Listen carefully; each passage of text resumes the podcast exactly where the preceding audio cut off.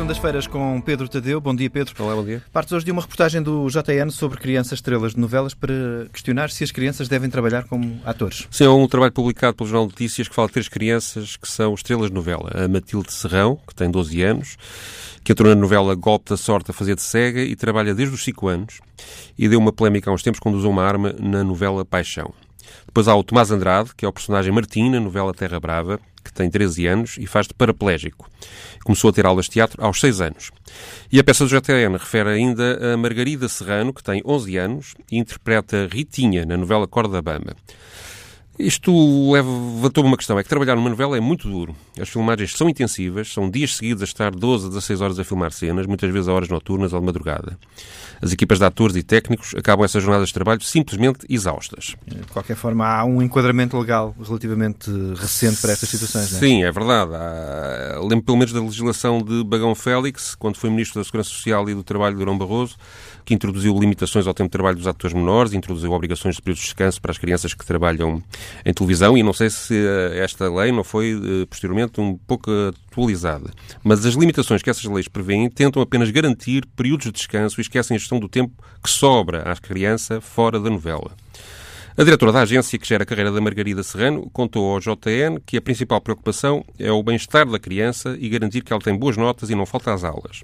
A própria Margarida, que está no sétimo ano de escolaridade, diz que quando não tem aulas, grava os episódios da novela onde atua e depois, quando chega a casa, faz os trabalhos de casa. O problema é que a lista dos seus deveres não acaba aqui. Além da novela, da escola e dos trabalhos de casa, a Margarida depois ainda tem de estudar e decorar as cenas que vai gravar no dia seguinte.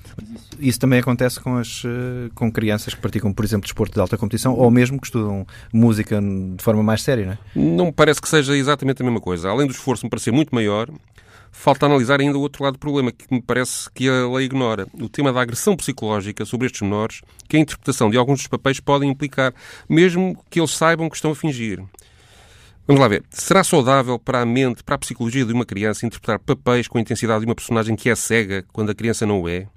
Será saudável para a estabilidade emocional da criança fazer o papel de um paraplégico, com diálogos realistas, com supostos familiares duros e violentos, quando esse pré-adolescente, na realidade, não sofre dessa doença incapacitante. A Margarida, esta atriz, eh, só aumenta as minhas dúvidas sobre a razoabilidade de tudo isto quando explica ao JN as dificuldades do papel que desempenha ao fazer a personagem Rita. Diz ela o seguinte: As cenas em que a Rita se emociona são as mais complicadas, mas chorou de verdade quando teve de cortar os longos cabelos. Repara, Nuno, como ela fala, como a Margarida fala da Rita, como se a Rita fosse outra pessoa, apesar de dizer que ela chorou de verdade. Sobre a mesma cena, ela adianta ainda isto. Havia muito de mim, Margarida, ali, mas o que importa é que a cena ficou forte e bonita.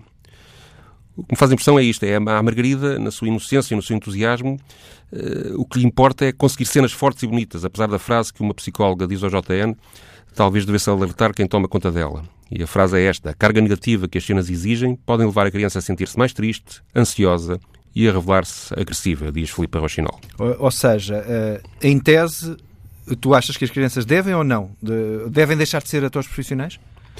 Não, não quero acabar com essa possibilidade, mas receio bem que estejamos a perder o equilíbrio e o bom senso nesta questão. Duvido mesmo que haja fiscalização, fiscalização séria sobre isto e que a lei, apesar de limitada, seja aplicada com rigor. Duvido. Mas mesmo que a lei atual seja aplicada seriamente, ela é também curta para prevenir todos os problemas que podem surgir. Vivemos numa sociedade que por vezes é acusada de superproteger as crianças. Qualquer notícia sobre agressões, maus tratos, abusos, trabalho infantil, abandono ou insultos a crianças mobiliza e bem a atenção de todos nós e gera enormes corpos de indignação. Às vezes até exageramos. Porém, todas as noites, milhões de nós veem crianças numa situação física e emocional extrema, expostas cruamente à curiosidade geral, e toda a gente parece andar confortável com isso. Eu peço desculpa, mas não estou. A opinião na manhã TSF às segundas-feiras, assinada por Pedro Tadeu.